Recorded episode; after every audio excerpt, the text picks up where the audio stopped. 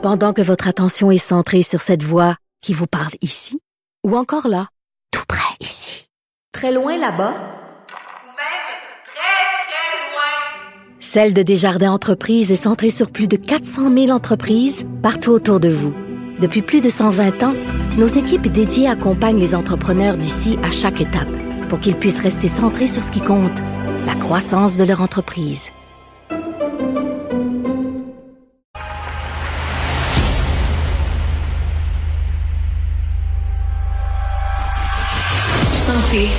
Économie, culture, politique, environnement.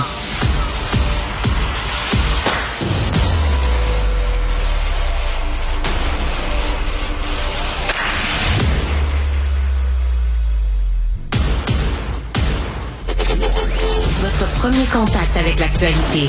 Déterminé, enraciné, ancré. Philippe Vincent Foisy. Lundi 13 mars, bienvenue à Cube Radio. J'espère que vous allez bien. J'espère que vous avez passé une belle fin de semaine. Vous n'êtes pas trop mêlé avec le Moses de changement d'heure ce matin. Et 6 heures, vous êtes mêlé, peut-être 5 heures encore dans votre corps. Peut-être que vous êtes couché plus tard, vous avez de la misère à vous endormir, mais ce matin, le réveil est toujours aussitôt. Alors, c'est un petit peu plus difficile. C'est normal. Vous avez été plusieurs à m'écrire d'ailleurs après la chronique sur le changement d'heure. Je vois que ça touche pas mal de monde et je vous comprends. Autre sujet qui a touché beaucoup de monde, souvenez-vous, il y a trois ans, le 13 mars. Pour que le gouvernement adopte un décret pour déclarer l'état d'urgence sanitaire sur tout le territoire québécois. C'est fou. Il y a trois ans, le 13 mars, le premier ministre François Legault décrétait l'état d'urgence sur tout le territoire québécois. À l'époque, on pensait que ça allait durer juste dix jours. Finalement, duré un méchant, méchant bon bout. Les établissements scolaires, secondaires, les garderies fermaient pendant deux semaines. On venait juste de faire passer le statut d'épidémie au coronavirus de la COVID à celui de pandémie. On commençait le 13 mars à annuler certains événements. On n'était pas encore à confinement total, mais c'était le début de quelque chose de cette vague-là qui allait nous s'engloutir pendant deux ans. C'est fou quand tu regardes avec le recul où on en est aujourd'hui. Il y a cette impression chez plusieurs que bon, c'est fait, c'est passé, on passe à autre chose, on n'en parle plus.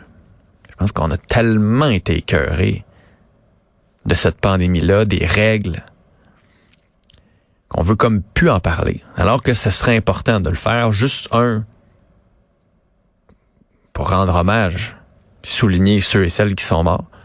On l'a fait après la première année, on a comme tombé dans l'oubli. Il y a quand même des dizaines de milliers de personnes qui sont décédées, des personnes âgées qui sont mortes dans des circonstances terribles, qu'on a abandonnées à leur sort.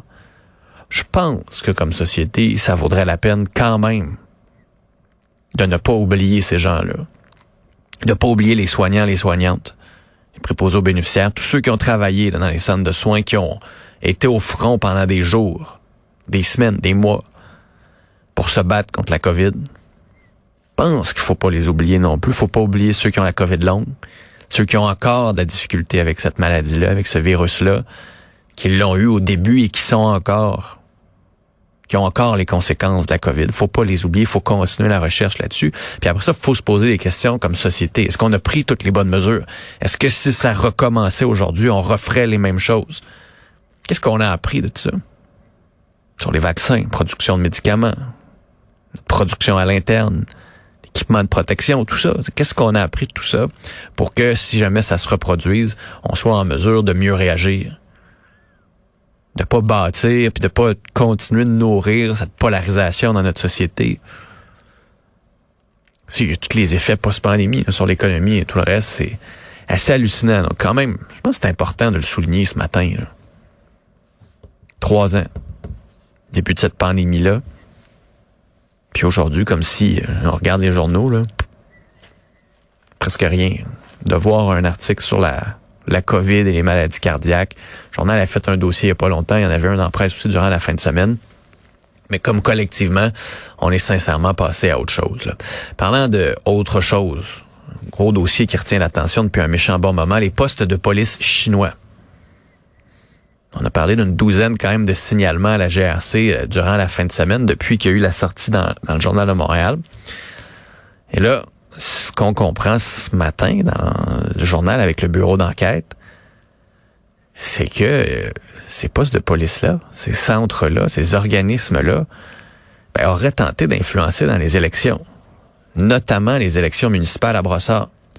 Le jour du vote, on disait clairement de voter pour Chichili, qui est la directrice de ces deux centres-là et qui est devenue conseillère municipale de l'opposition. On s'entend, c'est pas tout qui a fonctionné. Il demandait aussi de voter pour un autre candidat à la mairie de Brossard, mais c'est juste que quand Mme Chichili disait, ouais, on n'a jamais été pas nous partisans, jamais? Ben non, c'est pas vrai. C'est faux. Ils ont utilisé les réseaux comme WeChat pour envoyer des messages, pour dire, regardez, votez pour telle, telle, telle personne. Ce serait important d'envoyer le message. On s'est dit, OK, ben là, si vous n'êtes pas partisan, ultimement, qu'est-ce que vous faites? Est-ce que vous faites de la partisanerie en ce moment?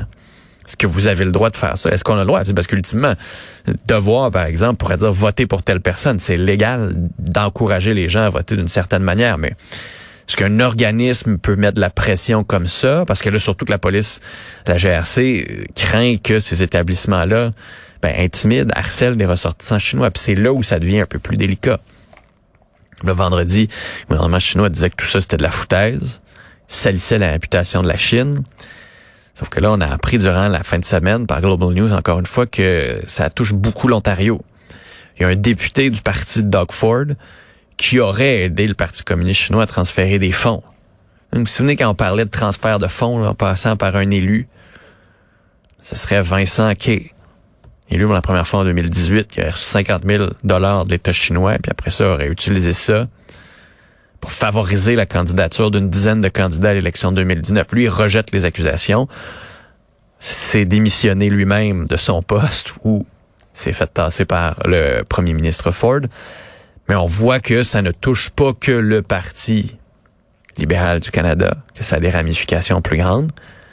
On voit aussi qu'en Ontario, on n'a pas niaisé avec la POC. Là.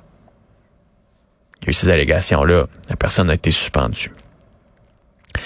Sinon, autre dossier qui retient beaucoup l'attention, c'est celui du hockey. On a vu à Québec un homme de 42 ans arrêté puisqu'il a sacré un coup de coude à un jeune de 10 ans. Là, tu dis, à la base, ça n'a pas de problème, ça n'a pas de bon sens. C'est un gros problème. que quand tu commences à gratter un peu, tu réalises que cet homme-là de 42 ans, c'était l'arbitre. Après le match, pas trop exactement encore ce qui s'est passé, mais créé un coup de coude aux jeunes. Ça a causé de l'indignation dans la population, chez les parents, au point où la police de Québec a dû intervenir. On s'entend, c'était après une partie à tomber. En moins de 11 ans, ces jeunes-là. Sinon, dans la presse ce matin, on parle d'une jeune femme qui se bat contre le ministère des Transports du Québec, le MTQ. Et ça, vous allez écouter ça parce que ça risque de vous toucher sur les nids de poules. Donc, achète une nouvelle voiture, peu de temps après, prend un méchant gros nid de poule sur l'autoroute 15, le pneu, crevaison, des enjeux, faut réparer le pneu. Normalement, ce genre d'histoire-là, ça arrive beaucoup, ça arrive fréquemment, mais le MTQ, à cause de la loi sur la voirie, est protégé. On n'est pas responsable pour les pneus, on n'est pas responsable pour les suspensions. Elle décide, elle, de poser une question en disant est-ce qu'il y a déjà eu des signalements pour ce nid de poule-là en question? Puis finalement, elle dit, la MTQ a dit ouais, cinq fois dans le mois précédent l'incident de cette dame-là, il y a eu des signalements. Donc c'est pas nouveau. Puis la MTQ a rien fait. A pas mis d'asphalte, a pas mis de cône, a pas prévenu. Donc elle est d'aller devant les petites créances, s'est représentée elle-même et elle a gagné.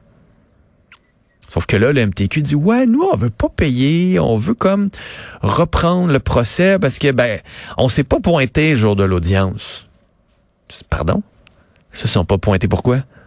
Ultimement sûrement parce qu'ils pensaient qu'elle allait gagner puis ça allait être pratique courante puis la jeune fille perdait son temps, c'est sûrement ce qu'on s'est dit du côté du MTQ puisqu'on est au-dessus de ça nous.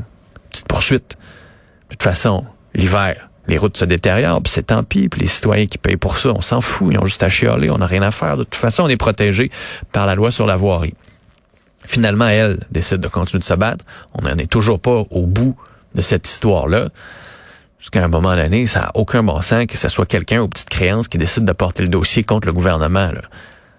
La fin, David gagne, mais ça prend du temps à battre Goliath. Là. Puis on le voit ici à quel point ça peut être compliqué. Autre dossier dans le Journal de Montréal, sur le sel de déglaçage qui fait mal aux ponts et aux structures en acier et en béton.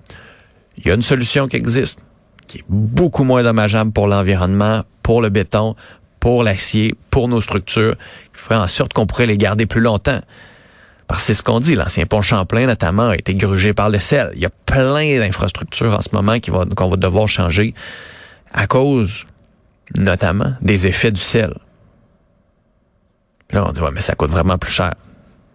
Peut-être. Mais est-ce qu'à long terme, ça coûte si vraiment plus cher que ça? Est-ce qu'on est capable de faire ce calcul-là pour être sûr que on soit en mesure de garder nos infrastructures plus longtemps? C'est un petit peu la question importante qu'on se pose ici. Puis encore une fois, ben, on est dans le très court terme, puis on n'est pas du tout dans la prévision. Là.